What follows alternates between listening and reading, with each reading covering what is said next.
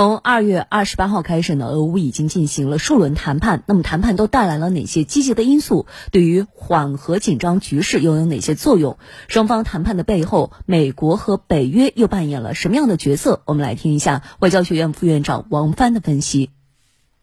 我想现在双方应该说对这个彼此的这个诉求都非常了解，甚至是对彼此的差异也都了然于胸。因为都这么多轮谈判，彼此都把双方的要求都谈出来了，嗯，那么在这种背景下呢，我想呢，呃，双方下一轮的这个再进一步的一些谈判，可能就是敲定细节。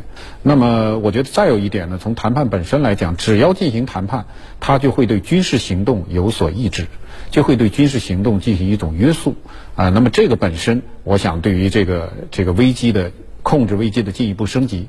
它也是有好处的。当然，我现在这里我非常担心一点，就是说，因为我们都知道，这次谈判实际上后面还有更多的背景，比如说我们现在说了，这个谈判也有可能是美国和北约和俄罗斯之间的谈判。那么，美国和北约的态度在这里头就发挥着比较。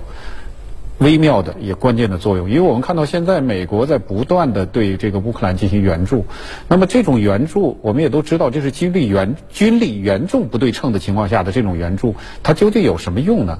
就是说，即使你再援助，难道能形成军力上的平衡吗？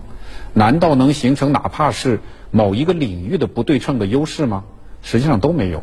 那么我们就感觉到，就是我我从种种迹象感觉到，就是美国和北约，他实际上对这个谈判根本不感兴趣，他想的就是如何把这个谈判继续拖延下去，把这个危机继续拖延下去。